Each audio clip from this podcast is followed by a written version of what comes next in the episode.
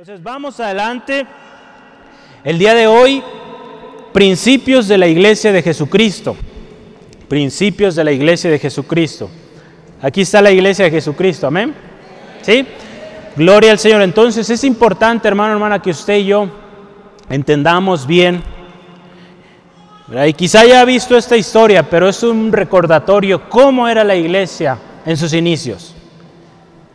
Este año en el campamento de jóvenes el tema era volviendo al principio. Se está moviendo al próximo año con la ayuda del Señor, si el Señor lo permite. Y hasta ahorita ese va a ser el tema, volviendo al principio.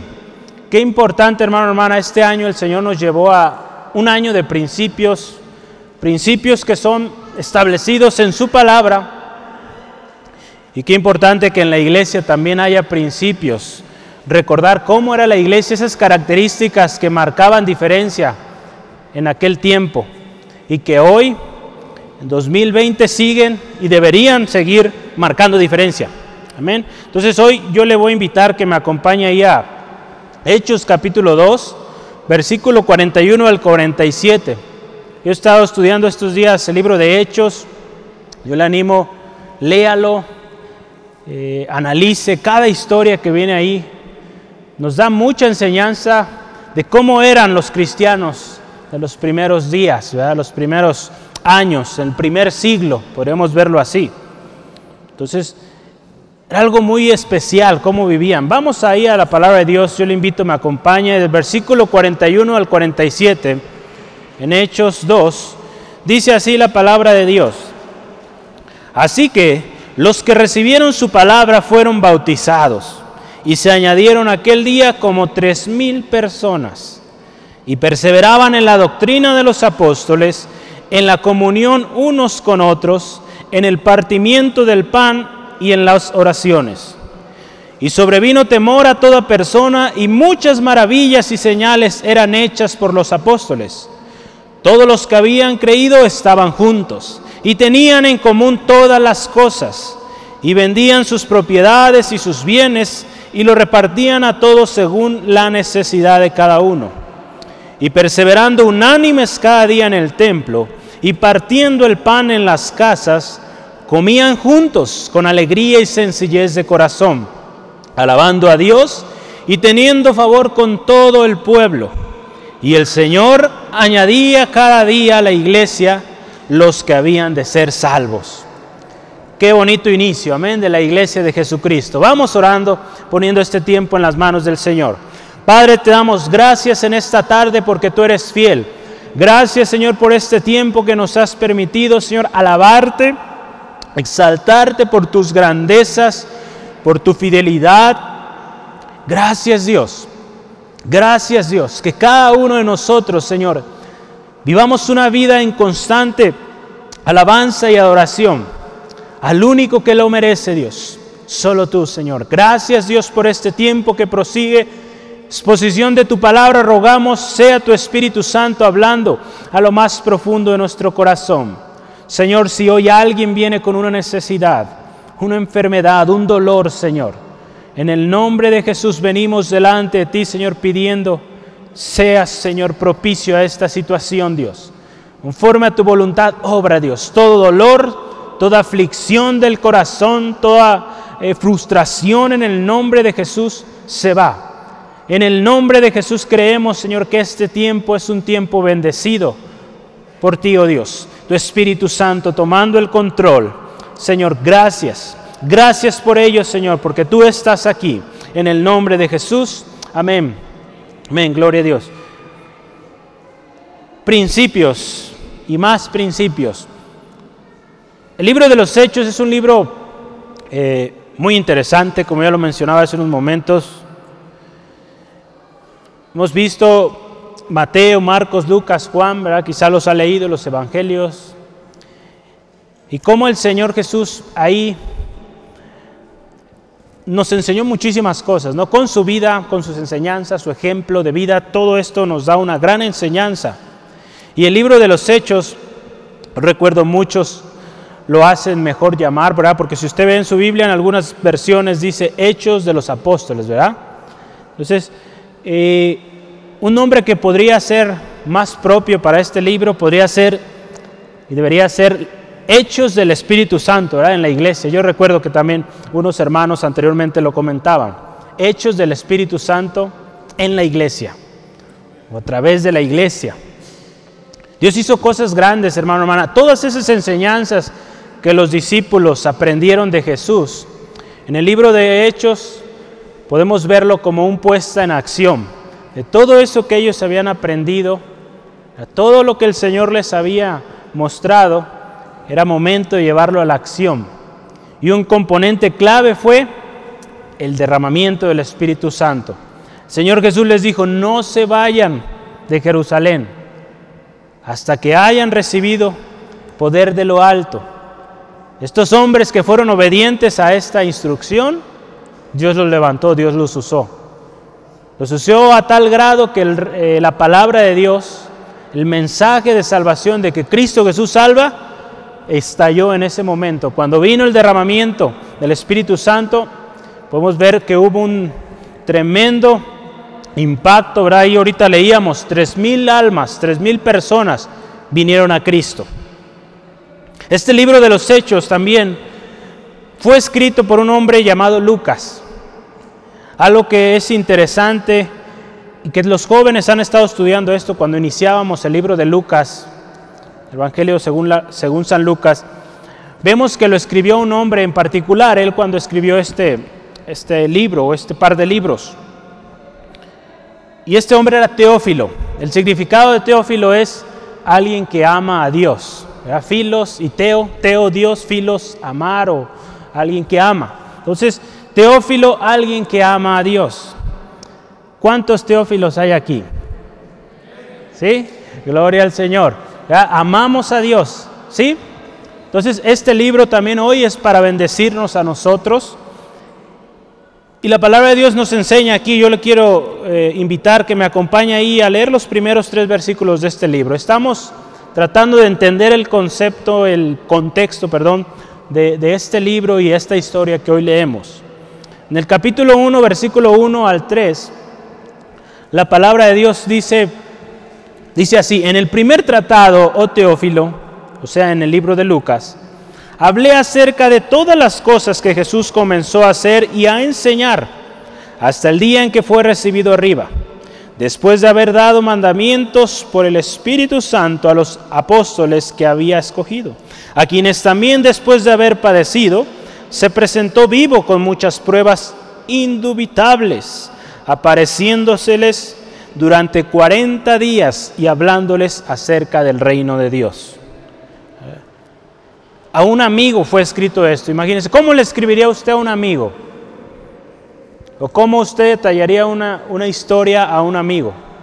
Yo creo que quisiéramos dar los mejores detalles, que no quedara duda. En el libro de Lucas, Lucas le dice, para que conozcas bien las verdades en las cuales has sido instruido. Estos libros fueron escritos con mucha delicadeza, porque había un mensaje que quería ser transmitido y que ese mensaje querían o se quería o se quiere que quede claro. Entonces, este libro nos habla, hermano, hermana, del efecto poderoso que Dios hizo a través de los discípulos con la llenura del Espíritu Santo. El requisito era simple. Antes de subir el Señor Jesucristo a los cielos, partir la primera vez, no se vayan de Jerusalén. En Lucas 24, 48, acompáñeme por favor, Lucas 24, 48 no se vayan de Jerusalén, esperen. Señor Jesús sabía que había algo que hacía falta para ahora sí oficialmente comenzar el ministerio de los discípulos. Lucas 24, 48 dice, 24, 48.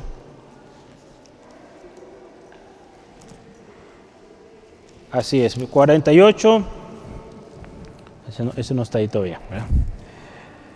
Vamos a leer desde el 48. Y vosotros sois testigos de estas cosas. Vamos a leer adelante el 49. He aquí, yo enviaré la promesa de mi Padre sobre vosotros. Pero quedaos, fíjese, este es el versículo.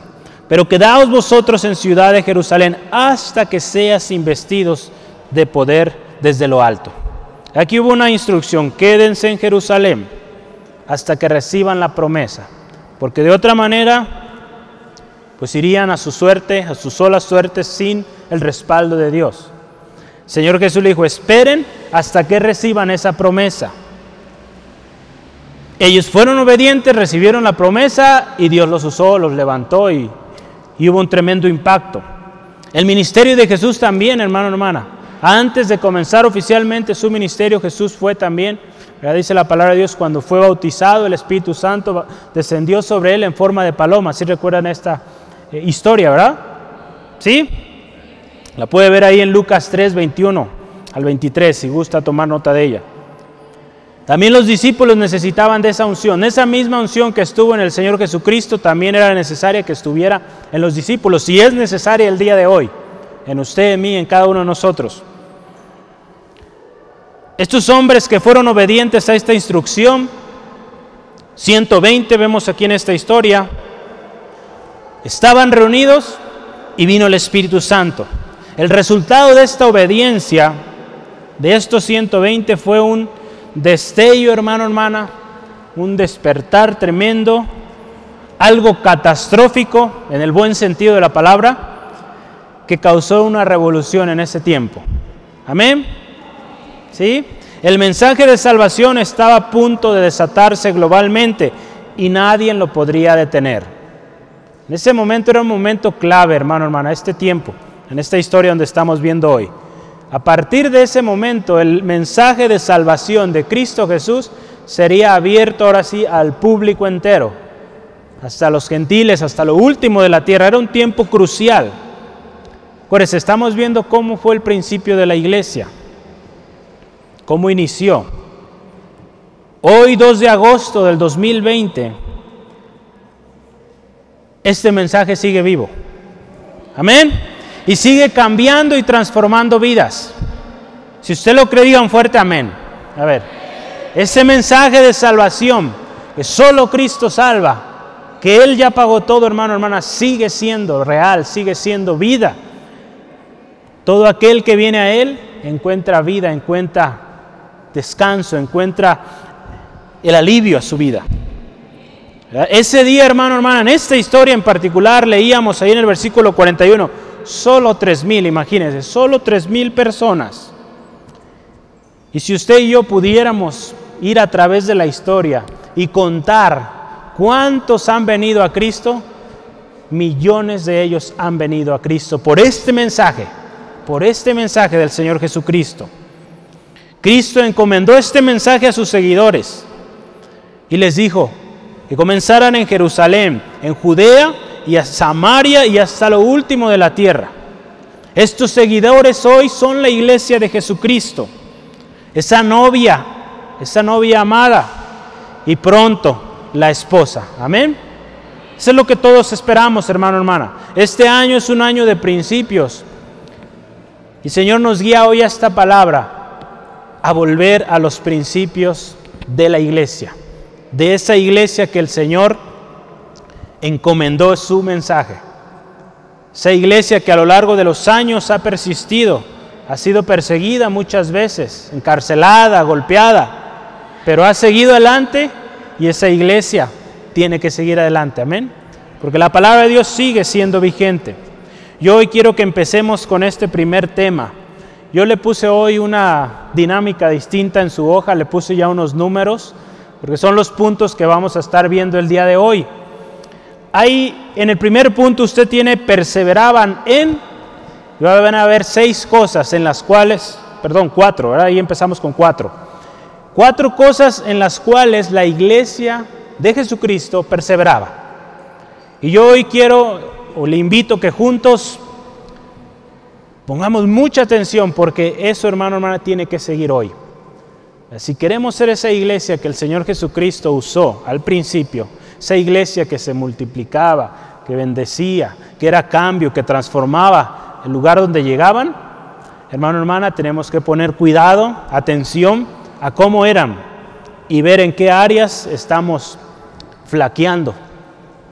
Vamos adelante, la palabra aquí clave de versículo 42, si usted se fija, así inicia, y perseveraban, perseveraban. La palabra perseverar o esta que se usó ahí viene del griego, de la palabra proscartereo. Es una palabra que nos dice de ser constante, ser diligente, andar hacendosamente en un ejercicio, adherirse cercano a algo, continuar en algo, mantenerse firme. Entonces la iglesia cristiana se mantenía firme en estas cuatro cosas que vamos a ver a continuación. Eh, consulté un par de versiones en inglés, la Christian Standard Bible y la New Living Version, creo que sí es la, no, es NLT, es New Living Translation, son dos versiones CSB y NLT. Esta usa la palabra de que fueron devotos. Si entendemos qué es ser devoto, ¿verdad? Alguien que es devoto a alguien es alguien que es fiel a algo, que no lo deja por ningún motivo. ¿Y por qué digo tanto? Porque es importante que entendamos esto de que perseveraban, era algo fuerte en ellos. Recordemos, hermano, hermana, aquí estamos hablando de 120 personas inicialmente.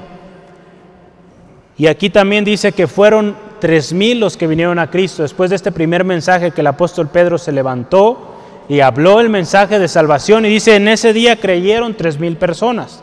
A partir de ahí podemos decir que oficialmente la iglesia de Cristo comenzó.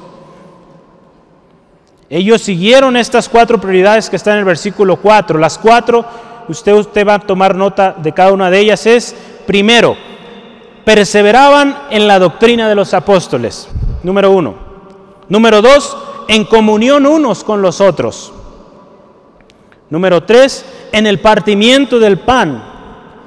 Y número cuatro, en las oraciones. Ahí está en su texto, usted lo puede ver y, listarlo cada uno de ellos. Vamos a ver primeramente la doctrina de los apóstoles.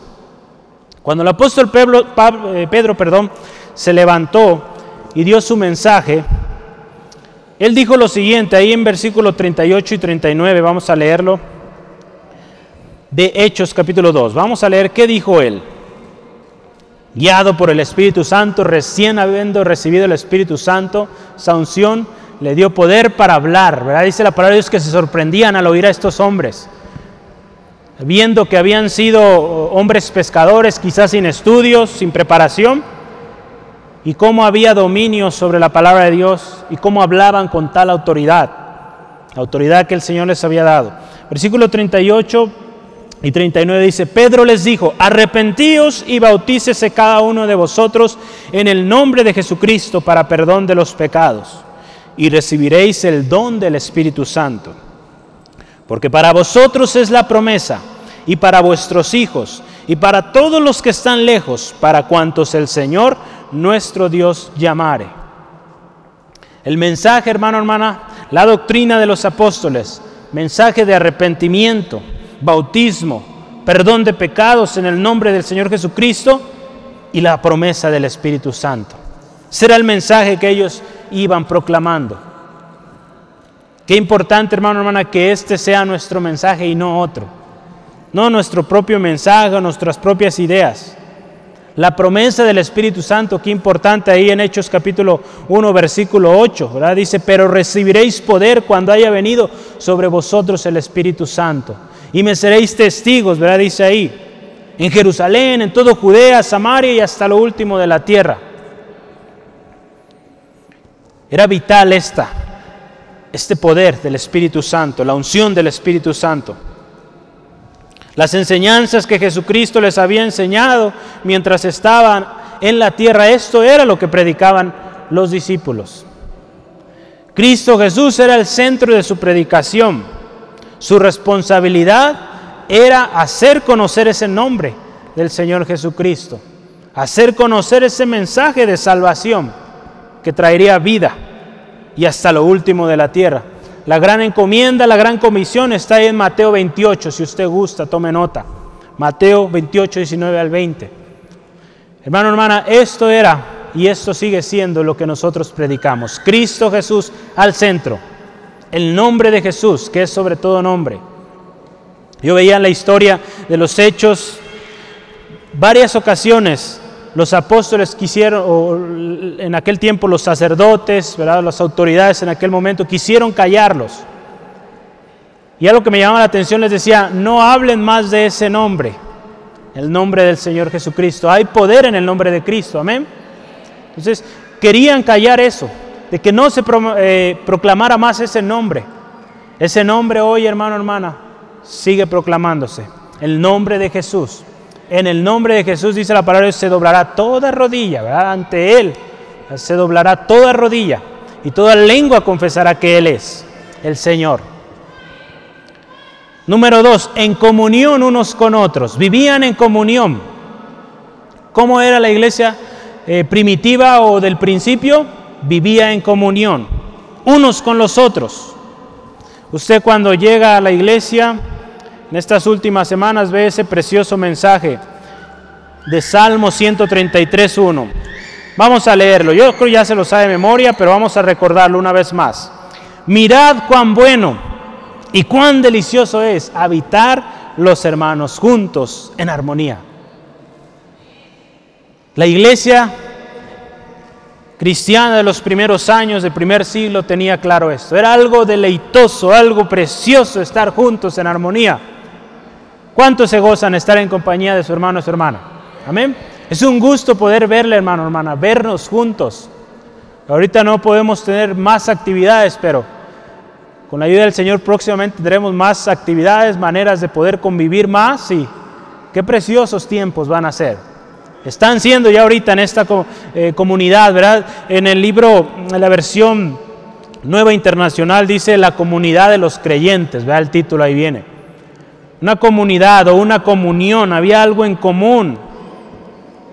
Y esta comunidad o esta comunión, hermano, hace que la iglesia se mantenga fuerte, se mantenga sana, estable. Amén. Si usted es parte de una iglesia, usted está siendo parte de una familia, está siendo fortalecido, animada, animado. Y qué importante que persevere en ello. Acuérdense, estamos viendo perseveraban en perseveraban en la comunión, en la, en la unidad. Nos habla que había una convivencia. Había reuniones en el templo, dice ahí, se reunían en el templo y en las casas para edificación, para orar juntos, en ocasiones también para la exhortación, ¿verdad? Para animarse, a fortalecerse unos a otros. Ahí en Mateo 18, 20, vamos a verlo ahí, un texto también muy conocido. Donde habla de lo especial que es reunirse en el nombre de Jesús. Porque donde están dos o tres congregados en mi nombre, allí estoy yo en medio de ellos. Entonces fíjese qué importante la comunión unos con los otros. Ahí está el Señor Jesucristo, ahí Él promete su presencia. Es por eso que nosotros decimos que el Señor Jesucristo está aquí presente. Amén, amén. Gloria al Señor. Número tres, tenían en común y perseveraban en ello en el partimiento del pan. Partimiento del pan, ¿verdad? Esto me llamó la atención y estuve buscando así varios recursos. Y podemos ver con partimiento del pan, normalmente si usted analiza la historia del Señor Jesucristo, cuando partía el pan, oraba, bendecía los alimentos, podemos eh, asociarlo a que era tiempo donde comían juntos. Disfrutaban del alimento juntos, dice, más adelante vamos a ver, con alegría y sencillez de corazón. Era una práctica común. Y estoy seguro que también, como parte del partimiento del pan, también celebraban juntos la cena del Señor instruida, ahí en Lucas 22, 19 al 20. Si gusta tomar nota de ello. Próximamente también estaremos tomando la Santa Cena, les estaremos avisando, hermanos, hermanas. Pero era algo también que tenían en común, la participación, la cena del Señor. Hoy en día, hermano, hermana, el invitar a comer a alguien o comer con alguien, lo podemos ver como una muestra de aceptación, un reflejo de amor, de compañerismo entre hermanos. Cuando usted invita a alguien a comer, o más bien cuando a usted le invitan a comer, ¿cómo se siente? Creo que nos sentimos muy bien, ¿verdad? Privilegiados, aceptados.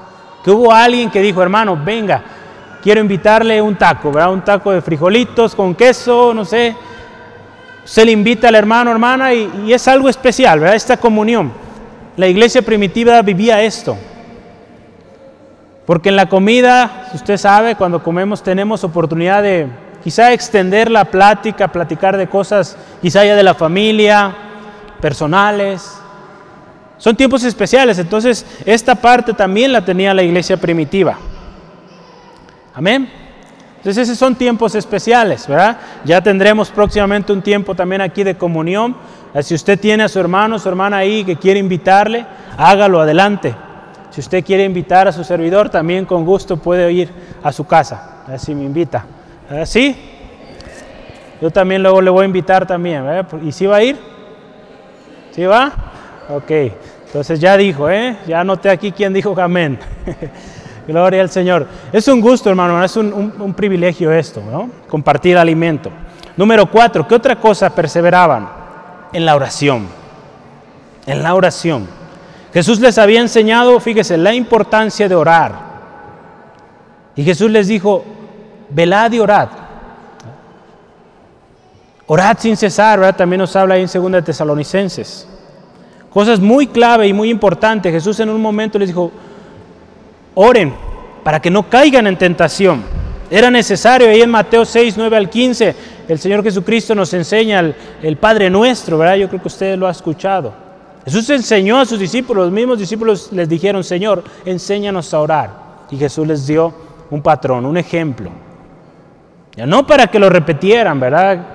Sino para darles un ejemplo de cuáles eran los componentes o cómo había de orarse. Mateo 26, 41, poco tiempo de que el Señor Jesucristo está a punto ya de ir a la cruz, también les dice una vez más a sus discípulos, oren, velen y oren, para que no entren en tentación.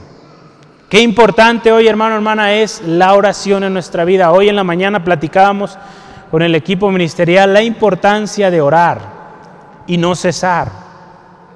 Porque, hermano, hermana, como cristianos, cristianos fieles al Señor, esto es una prioridad en nuestras vidas. Estamos viendo estas cuatro cosas, cuatro cosas que eran prioritarias en la iglesia del principio. Recuerda, estamos viendo principios. Queremos ser una iglesia victoriosa, una iglesia que cumple el propósito de Dios, estas cuatro cosas son clave y la oración es parte de ello. Y es importante, hermano, hermana, la palabra de Dios también nos dice, que muchas veces no recibimos lo que pedimos porque no sabemos orar, porque ni siquiera la practicamos, no tenemos ese hábito de orar. Es por eso que es importante. Ahí en Santiago 4 dice, dice esto, Santiago 4.3. Piden y no reciben porque no saben pedir, porque piden de acuerdo a sus deseos carnales, a sus deseos pecaminosos. Cuando uno ha desarrollado o hemos desarrollado ese hábito de orar, buscar su presencia, seguir la palabra de Dios, aquí en la iglesia hemos tomado esta, esta práctica de cuando oramos, orar la palabra de Dios. Si usted se fija, el domingo en la mañana a las once y media hay oración, hermano, hermana, aquí le esperamos. Oramos tomando como base un pasaje de la palabra del Señor. El jueves a las 6 de la tarde oramos tomando un pasaje de la palabra de Dios. Los viernes a las 6 de la tarde oramos también. Ahorita estamos orando usando los salmos. Usted podría decir los salmos. Pues sí hay mucho ahí que nos, nos bendice y nos ayuda a orar. A orar. Semana pasada, este viernes pasado fue el Salmo 2, la próxima es Salmo 3. Aquí le espero, hermano, hermana. Porque es vital, hermano, hermana, queremos ver respuesta del Señor, nuestras vidas, nuestras familias, nuestra situación. La oración es clave. El pueblo, el pueblo cristiano en ese tiempo lo tenía muy claro y perseveraban en ello. Estas cuatro prioridades eran el centro de ellos. Si vivían en ello, perseveraban en ello. Y qué precioso, hermano, hermana, que el resultado de esto fue algo especial. El haber mantenido, perseverado, ser constante en estas cuatro cosas, hubo un resultado. Ahí usted eh, puede tomar nota en el siguiente tópico. El resultado fue, ¿cuál fue el resultado de seguir estas prioridades? Seguir estas prioridades si ve ahí en el primer versículo, en el versículo 43 dijo, sobrevino temor a toda persona y muchas maravillas y señales eran hechas por los apóstoles. Muchas maravillas, prodigios eran hechos por los apóstoles, ¿verdad? Cuando ellos hacían estas cosas. Había seis cosas ahí que yo resalté ahí que eran comunes o eran evidencias de que esta, esta nueva comunidad, lo podemos ver así, estaba teniendo. La primera era juntos, teniendo en común todas las cosas. Este tiene seis listas, ¿verdad? Juntos, teniendo en común todas las cosas. Es el primer punto ahí. O sea, todo lo tenían en común. ¿Y qué era eso que tenían en común? Ahí en Efesios, capítulo 4, ya veíamos, comían juntos, oraban juntos. Efesios 4, ¿qué dice Efesios 4, versículo 3 al 6? Solícitos en guardar la unidad del Espíritu en el vínculo de la paz. Un cuerpo, un espíritu y un espíritu, como fuiste también llamados a una misma esperanza de vuestra vocación, un Señor, una fe, un bautismo, un Dios y Padre de todos, el cual es sobre todos y por todos y en todos. Un Dios, hermano, hermana, solo un Dios, a un Dios servimos, un Señor, una fe, no que haya varias fes, no, es una fe, todos nuestra fe, confianza en el Señor Jesucristo.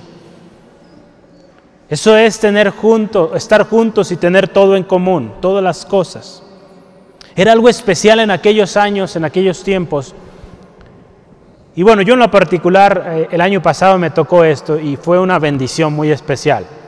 Pero en aquel tiempo, si usted ve la historia de Pablo, algunos de los discípulos, cuando ellos iban viajando en los diferentes pueblos, Qué bendición era para ellos llegar a un pueblo y que hubiera un grupo de cristianos, porque sabían que ellos podrían llegar ahí con total confianza, tal manera que eran bien recibidos, quizás hasta hospedados en alguna casa, un hermano o hermana, y era algo especial, ¿no? Cuando llegaban a un lugar y había cristianos ahí. ¿Cuántos de ustedes les ha tocado ir a algún lugar fuera de Guadalajara y encuentra una iglesia? ¿Sí les ha tocado a algunos? Me tocó el año pasado estar en diferentes eh, ciudades y algo muy especial. Yo no podía estar aquí el domingo, pero andaba afuera y pues buscaba ahí, gracias a Dios hoy en el celular rápido encuentra uno todo, ¿verdad? Una iglesia cristiana. Encontraba una iglesia, iba y qué bendición. Era recibido con mucha alegría, bienvenida y todo, era algo especial. En cada lugar donde me tocó ir fue algo especial.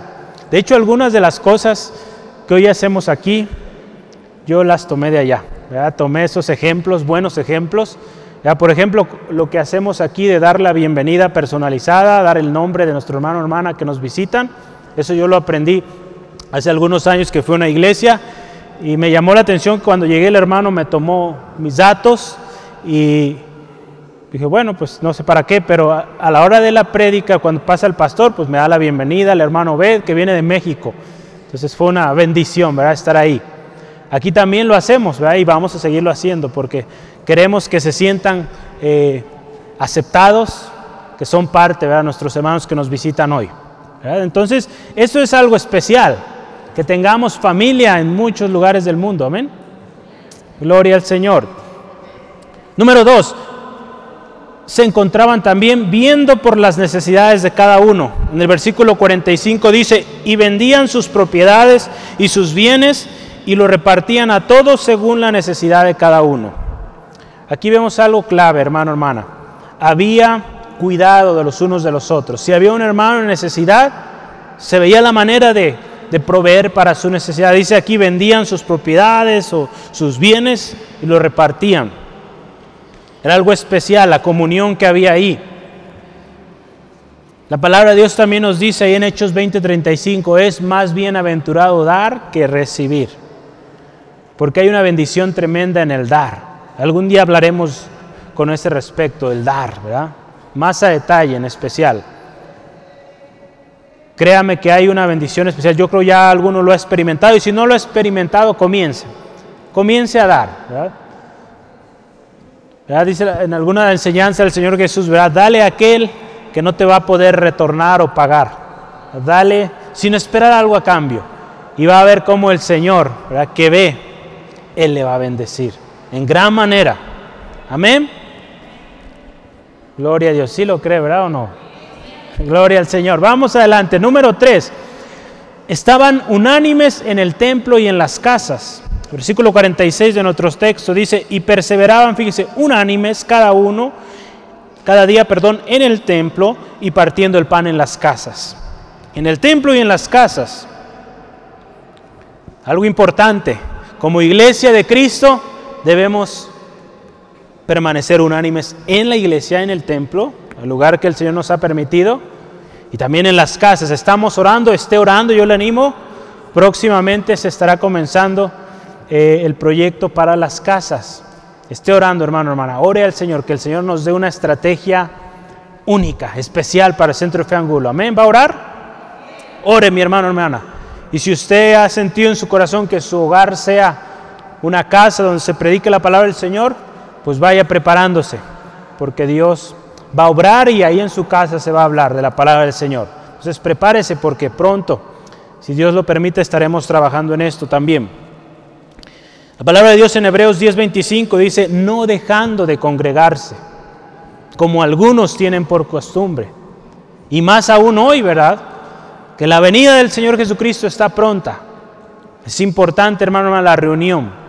Sabemos que a veces hay causas de fuerza mayor, pero en lo que de nosotros dependa, estar ahí. Estar ahí en la congregación, los hermanos, hermanos, juntos, en unidad. Porque fíjese, si no lo hacemos, y escuche muy bien esto, si no nos congregamos, si no somos parte de la familia, parte de la iglesia, en estar en el templo unidos, en las casas, alguien que no asiste a las iglesias, ¿qué pasa? se aísla primeramente, se empieza a apartar, se ahoga solo. ¿Cuántas veces ha pasado esto? Gente que no asiste a la iglesia y a veces por una cosa u otra no se tiene su teléfono, no sabemos nada de esta persona y inundada en problemas y no tiene a quién acudir, porque no está orando, muy seguramente, no está en comunión con sus hermanos y pues se ahoga, se ahoga solo en su situación. Qué importante es la reunión, hermano, hermana se descuida, empieza a descuidar su tiempo con Dios y tristemente se pierde. Entonces, hermano, hermana, es importante congregarnos, no dejar de congregarnos. Amén. Número cuatro, comiendo juntos con alegría y con sencillez de corazón. Juntos. Fíjese, aquí me llamó la atención estas dos piezas. Alegría y sencillez de corazón, comiendo juntos alegría. A ver, sinceramente hermanos y hermanas, ¿cuántos de ustedes comen o tienen su tiempo de comida en familia con total alegría? Gloria a Dios, qué bendición. Y así debe ser, ¿verdad? Pero algunas veces sucede que hay una discusión, un malentendido, o que ya salió la piedra ahí en los frijoles, o algo, ¿verdad? Sucede y ya fue razón para que haya por ahí una discusión. Aquí me llamó mucho la atención que había alegría. Alegría nos habla que no había discusiones, pleitos, envidias o discordias. Con sencillez de corazón, o sea, con humildad, sin presunción ni orgullo. La comían juntos, ¿verdad? Sin ver quién llevaba la mejor ropa o no sé, era algo sencillo, sencillez de corazón, humilde. Ahí en Mateo 5, versículo 3, en la Biblia la palabra, si es una versión en español, que dice ahí, felices, felices los de espíritu sencillo, porque suyo es el reino de los cielos. El reino de los cielos es de los humildes, de los sencillos, no de los presunciosos, de los orgullosos, vanagloriosos, no, de aquellos que son sencillos. Qué hermoso, hermano, hermana, que cuando usted y yo invitemos a alguien a comer, haya esa armonía, ¿verdad? Esa alegría, sencillez de corazón. No importando el plato que sea, el tipo de comida que sea, donde hay alegría, sencillez, ¿verdad? hasta qué comida es tan rica. Pues todo, ¿verdad? Todo está bien bueno. Eh, cuando hubo una niña que decía, en la iglesia, en México puros frijoles y culto. Entonces, aún esos frijoles son ricos, ¿verdad? Cuando hay alegría, cuando hay sencillez de corazón. Amén. Gloria al Señor. Yo desde niño aprendí a comer eso. Yo creo que casi todos los mexicanos, ¿verdad? Somos buenos para el frijol y la tortilla. Entonces, aunque sea eso, yo lo único que le pedía era un extra que yo pedía, era el chile porque si no había chile, como que no, no se me hacía eh, rico aquello, bueno, completo. en una ocasión un hermano eh, se convirtió a Cristo, estaba en la cárcel, y a veces eh, con mi papá lo visitábamos, recuerdo que le llevábamos fruta o, algo que comprábamos en el mercado, y en una ocasión, pues, yo estaba pequeñito, me llamó la atención y pregunté, ¿y qué come el hermano ahí en, la prisión? Y pues mi mamá me dijo, pues yo creo que frijoles, a lo mejor pan, o pura agua, o ya, pues uno se imagina, ¿verdad? Que van a comer cosas pues, eh, pues muy sencillas o muy simples. Y yo mi preocupación era, ¿y no, ¿y no tienen al menos poquito chile para que sepa o completa su comida? Esa era mi preocupación, que el hermano tuviera salsa para sus frijolitos. Entonces ojalá sí la, haya tenido. ¿verdad? Gracias ya está afuera y nos tocó conocerlo después. Pero Qué precioso, hermano. Cuando hay alegría, sencillez de corazón, cualquier cosa es, deliciosa y es un ambiente especial. Número 5, alabando a Dios. Siempre reconociendo que Dios es el que merece la alabanza y la adoración. Ah, al único y sabio Dios sea la alabanza y la gloria. Por siempre. Ahí en Romanos 16, 27, las palabras de Pablo. Al único y sabio Dios sea gloria mediante Jesucristo para siempre. Amén al único y sabio Dios. A Él es la alabanza, la adoración. Esto era también un resultado, hermano, hermano, que siempre lo que hacían siempre era para alabar a Dios. Pablo escribía sus cartas y siempre alabando y glorificando a Dios por cada una de las situaciones que él vivía. Y número 6, tenían favor con todo el pueblo. Tenían favor con todo el pueblo. Versículo 47 de nuestro texto dice así, alabando a Dios y teniendo favor con todo el pueblo. Vamos a leer hasta ahí. El pueblo le seguía, hermano, hermana. Así como el pueblo en el tiempo de Jesús lo seguía, se abarrotaba la gente para hablar con Jesús, para ser parte de lo que estaba pasando alrededor de Jesús. También los discípulos, esa misma unción que estuvo en el Señor Jesucristo estaba ahora en ellos y el mismo efecto estaba sucediendo a su alrededor. Era algo especial. Los mismos líderes religiosos en un momento de la historia querían, de hecho en repetidas ocasiones, querían hacerles daño. Si usted ve ahí en su Biblia en Hechos 4:21, eh, querían ver la manera de, de afectarlos porque estaban predicando, estaban enseñando ese nombre, el nombre del Señor Jesucristo. Y querían detenerlos, pero no hallaban cómo hacerlo porque tenían temor, porque todo el pueblo estaba apoyando a estos hombres. Tenían favor, ¿verdad? Encontraban favor, habían encontrado el favor, la gracia. Ahí en Hechos 5, 38 al 39, si usted gusta tomar nota, Gamaliel, un hombre doctor de la ley, fariseo, muy inteligente en la palabra de Dios, reconocido también por el pueblo, en algún momento también los defendió. Fíjense el favor que habían encontrado los discípulos también aún con personas de, alta autoridad. Este hombre en algún momento les dijo, ¿saben qué? Déjenlos. Se han levantado muchos hombres en la historia, en aquellos tiempos, ¿no? Se levantó, hace mención ahí de dos personas, se levantaron y se levantaron por su propia cuenta y en algún momento hicieron alboroto, mucha gente lo siguió, pero de repente se acabó y se terminó todo aquel relajo, ¿no? Pero estos hombres, Gamaliel veía algo. Entonces él les dijo, déjenlos. Si es por su propia cuenta lo que están haciendo, en algún momento se va a acabar. Y así es, hermano, hermano. Hoy muchos hombres y mujeres han iniciado movimientos de muchísima gente. De un momento a otro se termina todo eso, porque no era guiado por Dios. Pero Gamaliel les dije, si esto es de Dios, ¿quiénes somos nosotros para impedir lo que ellos están haciendo? Entonces, hermano, hermana, Estos hombres traían la unción del Espíritu Santo. Era, habían sido instruidos por el Señor Jesucristo. Tenían una encomienda. Nada los iba a poder parar. Amén. Nada nos puede parar, hermano, hermana, si estamos en el propósito de Dios. Si somos guiados por el Espíritu Santo. Muchas cosas más, hermano, hermana, que la iglesia de Jesucristo hizo al principio de los tiempos. Y fue conocida por ello. Hoy en día, hermano, hermana, esas cosas, esos resultados que usted tomó nota ahí, tienen que seguir siendo una realidad en nuestras vidas. Que cuando la gente nos vea en la calle diga, esta persona tiene algo distinto. Porque todos alrededor me desechan, me humillan, no me aceptan. Y esta persona sí me acepta. Que usted sea esa persona, hermano, hermana, que seamos esa persona. Que aceptamos sin condición. Amén. Porque a eso nos ha llamado el Señor, hermano. Y ese es el ejemplo que va a cambiar vida. Quizá usted no va a poder hablarle un mensaje, un texto de la palabra de Dios, pero con su testimonio, con su ejemplo, vamos a, eh, a compartir el mensaje del Señor Jesucristo. Porque va a causar interés. ¿Por qué esta persona es diferente? Y muchos vendrán a Cristo por esto. Amén. El último punto que yo le quiero compartir es la obra es de Dios. Amén. La obra es de Dios.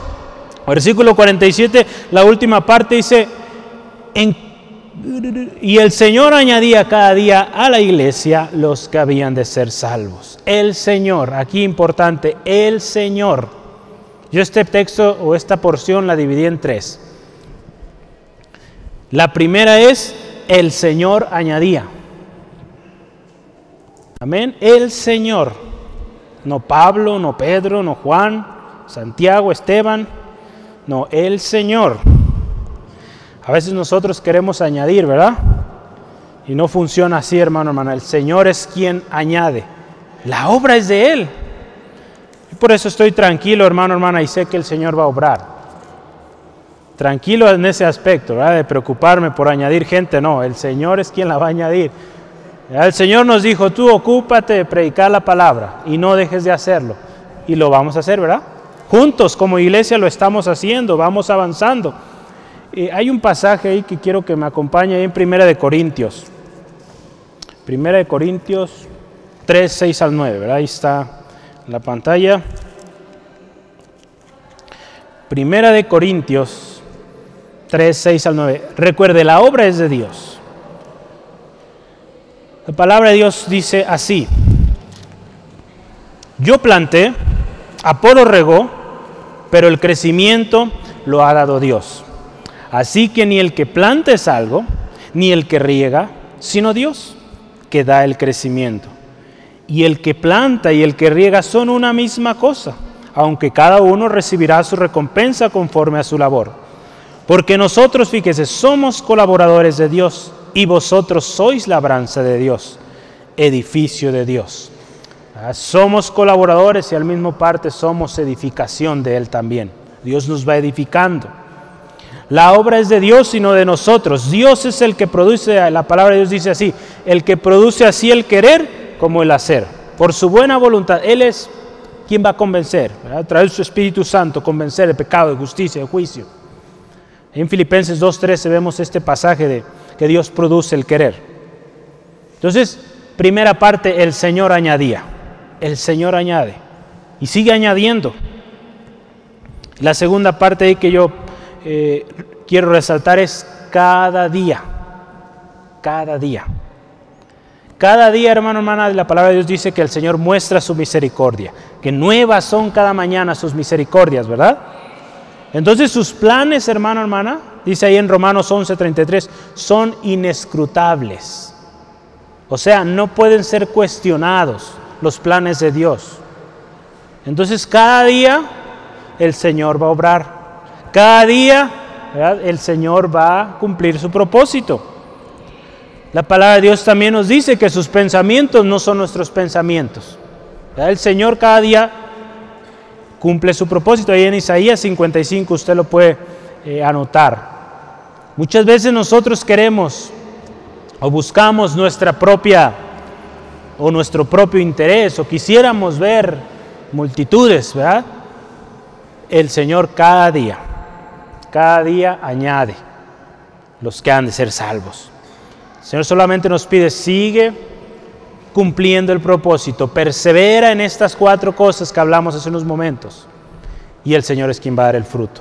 Amén. Así es, hermano, hermana. Los que han de ser salvos, esta parte la tercera parte que yo quiero resaltar ahí. Dios, hermano, hermana, como veíamos, produce el querer como el hacer. No se trata, dice la palabra de Dios en Romanos 9:16, del que quiere o del que corre, sino del que Dios tiene misericordia. Entonces, Dios sabe, hermano, hermana, cuándo esa persona por la cual usted está orando o ha estado orando por mucho tiempo, Él sabe cuándo esa persona va a llegar a sus pies. Usted siga orando, siga creyendo la promesa del Señor, de que hay salvación en su casa cuando usted ha creído en Él. Amén. Si usted ha creído en el Señor Jesucristo, siga firme en ello, persevere en ello, creyendo, porque Dios va a obrar. Dios lo va a hacer palabra de Dios también nos habla ahí en Mateo 22, 14, muchos son llamados, pocos escogidos. También la semilla cae en diferentes terrenos.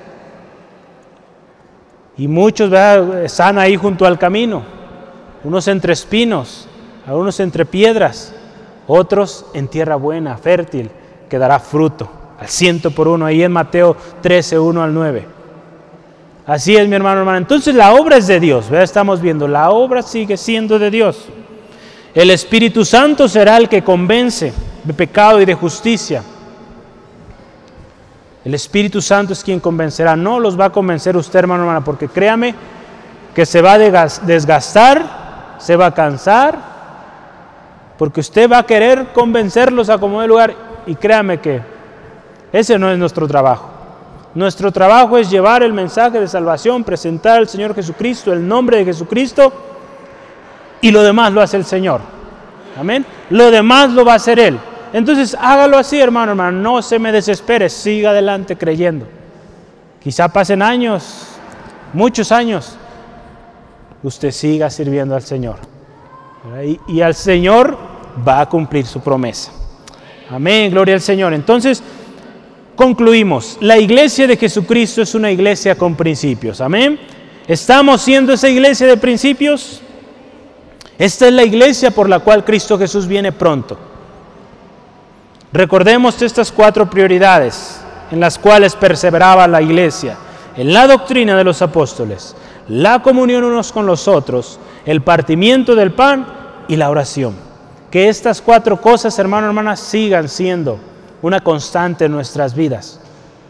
Porque solo así, hermano, hermana, seguiremos cumpliendo y perseverando, siendo devotos a ello, siendo devotos a esto, ¿verdad? A estas cuatro cosas, vamos a cumplir la gran comisión que el Señor nos, nos llamó a hacer. Porque si hay unidad en su iglesia, hermano, hermana, una iglesia unida, va a mandar a alguien a las misiones. Una iglesia unida va a apoyar a ese alguien que está en las misiones. Una iglesia unida se va a preparar para llevar el mensaje de salvación a su casa, a su colonia, a su familia. Una iglesia unida va a crecer junta, va a fortalecerse, edificarse. Si alguno llora, pues lloramos juntos. Nos fortalecemos, nos animamos unos a otros, ¿verdad? Si alguno está en duelo, en una necesidad, vemos la manera de poder apoyar a nuestro hermano, a nuestra hermana. Qué precioso, hermano, hermana, que esa comunidad exista aquí. Y yo lo animo. Tengamos esa confianza, hermano, hermana. Fortalezcamos esas relaciones como hermanos en Cristo. Que seamos conocidos por una iglesia unida. Una iglesia que se apoya. Amén. ¿Sí? Vamos trabajando en ello, hermano, hermana. Vamos muy bien. Por muchos años, Centro de Fe Angulo siempre se ha considerado eh, por una iglesia que es trabajadora, una iglesia que se asigna una tarea y pronto se están para hacerlo. Entonces hay unidad. Entonces fortalezcámoslas aún más. Cada persona nueva que viene, que se sienta parte de la familia y que juntos, hermano, hermana, cumplamos el propósito del Señor. El centro de nuestro mensaje, acuérdese, es Jesucristo. Amén. Aprendamos de Él, sigamos su ejemplo y compartamos su mensaje.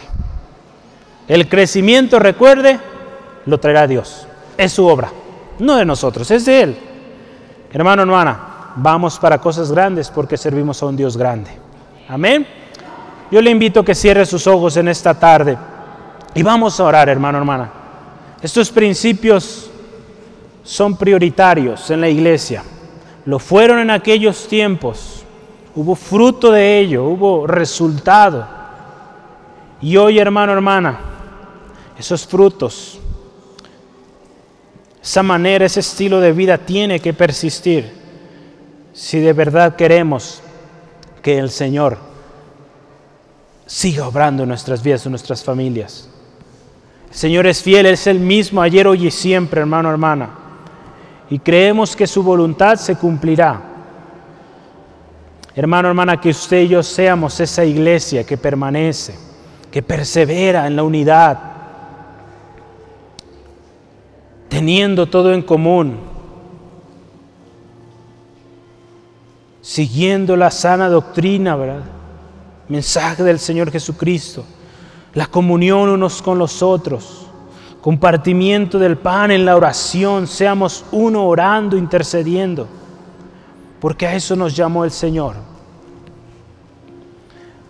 La iglesia cristiana del primer siglo vio un despertar tremendo, una explosión,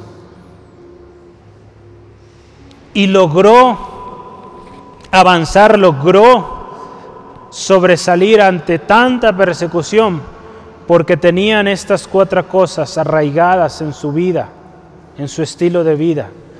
De otra manera, si ellos no hayan sido este cuerpo unido a las primeras persecuciones, se haya disolvido todo. Pero gracias al Señor, esta iglesia permaneció y sigue adelante hoy hasta nuestros días, hermanos, hermanos. Seamos esa iglesia que permanece, aún y a pesar de las tribulaciones, aún y a pesar de las contradictorias. Que como iglesia del Señor Jesucristo nos mantengamos perseverantes en su palabra, en la comunión unos con los otros, buscando la llenura del Espíritu Santo en nuestras vidas porque a eso hemos sido llamados. Gracias Dios, gracias Dios por tu palabra el día de hoy, que nos enseña una vez más cómo debemos ser esa iglesia por la cual tú, Señor Jesucristo, vienes y vienes pronto. Queremos ser esa iglesia que cuando tú vienes se encuentra trabajando, laborando, haciendo el propósito haciendo su llamado, pero también una iglesia que no ha perdido ese primer amor, que sigue amándote a ti con todo el corazón. Y como fruto de ello hay amor unos con los otros, Señor. Y cuando uno se duele, juntos oramos por él y por ella. Cuando uno está en necesidad, Señor, buscamos la manera de apoyar, de ver la manera en la cual nuestro, nuestro hermano, nuestra hermana pueda ser aliviado de su situación. Señor, si hoy hay alguien hay aquí, Señor, que se ha apartado, ha descuidado esa comunión los unos con los otros, Señor, rogamos que esos corazones vuelvan, vuelvan a esa comunión contigo, Señor, y con esa iglesia que tú estableciste desde el principio. Señor, gracias. Gracias Señor Jesús por estas enseñanzas que fueron transmitidos a estos hombres y mujeres. Y como hoy esta enseñanza poderosa sigue vigente, sigue viva en nosotros, Dios. Ayúdanos, Señor, a ser llenos del Espíritu Santo. Que tu Espíritu Santo nos guíe cada día, cada mañana. Espíritu Santo, nos guía a cumplir el propósito que tú tienes para nosotros, Señor.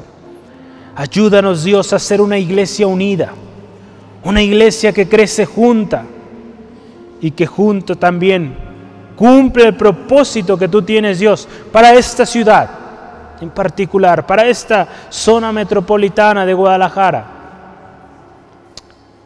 Y por qué no hasta lo último de la tierra, lo cual también nos llamaste, Señor. En el nombre de Jesús, Señor, obra, hermano, obra, mi Dios, en cada hermano, hermana, Señor. Espíritu Santo, trata con cada uno de nosotros y ayúdanos a prevalecer en estas cosas, en nuestro carácter como una iglesia preparada, que está lista para tu venida, Señor. Gracias Dios porque tú eres fiel y tu palabra seguirá siendo viva y eficaz, Señor. Ayúdanos a ser, a ser obedientes a ella. Gracias, oh Cristo. Gracias, oh Cristo Jesús. Aleluya. Gracias, Señor. Amén, amén. Gracias, Dios. Hoy, amigo, amiga, que nos estás escuchando y quieres ser parte o te gustaría ser parte de esta familia, de esta comunión. Porque no es una religión, es una relación con Cristo la que cada una de estas personas que hoy tú estás viendo aquí, quizá o ahí en casita donde estás, personas que han encontrado la paz, el gozo, la alegría en Cristo Jesús. Y, y junto con la comunidad de hermanos, hermanas, crece, se edifica. Hoy tú también puedes ser parte de esta familia, encontrar respuesta a tus necesidades, a tus dudas. Solo Cristo salva. Él está llamando a la puerta de tu corazón. La palabra de Dios dice que si alguno abre la puerta, Él entra. Él entra. Cena con Él. Hace algo nuevo en Él, en ella. Cristo te acepta. Yo te invito hoy, acéptale tú a Él, para que vivas feliz